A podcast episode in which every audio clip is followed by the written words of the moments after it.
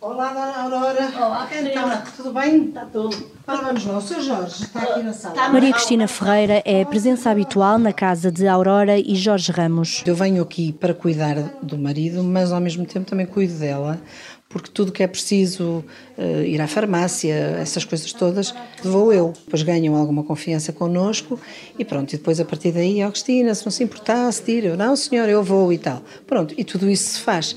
E portanto acaba por se cuidar dos dois. Maria Cristina integra a Bolsa de Cuidadores, criada pela Câmara de Matosinhos para permitir pausas aos cuidadores informais. No caso desta família, Aurora Ramos cuida do marido há cerca de um ano, depois deste ter sofrido um AVC. Faço uma higiene por fora, dou-lhe de comer, trato dele à noite, dou-lhe água, mudo-lhe a fralda e dou-lhe os cuidados básicos, mais ou menos. Todos os dias. Todos os dias, todos os dias. Além da ajuda com os cuidados, a visita semanal dos cuidadores é também um conforto. Chega à terça, quarta-feira, estou a olhar o, a hora que quando é que ela vem, porque é bom.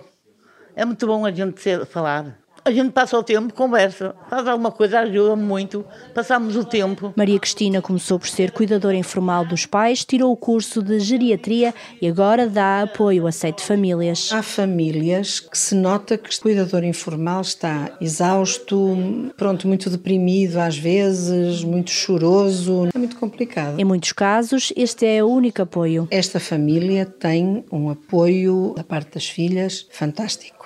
Há famílias com filhos que estão completamente ao abandono, que as únicas pessoas que lá vão somos, somos nós. Desde janeiro de 2020, a Bolsa de Cuidadores chegou a 45 famílias em Matosinhos. Acho que se faz um bocadinho a diferença.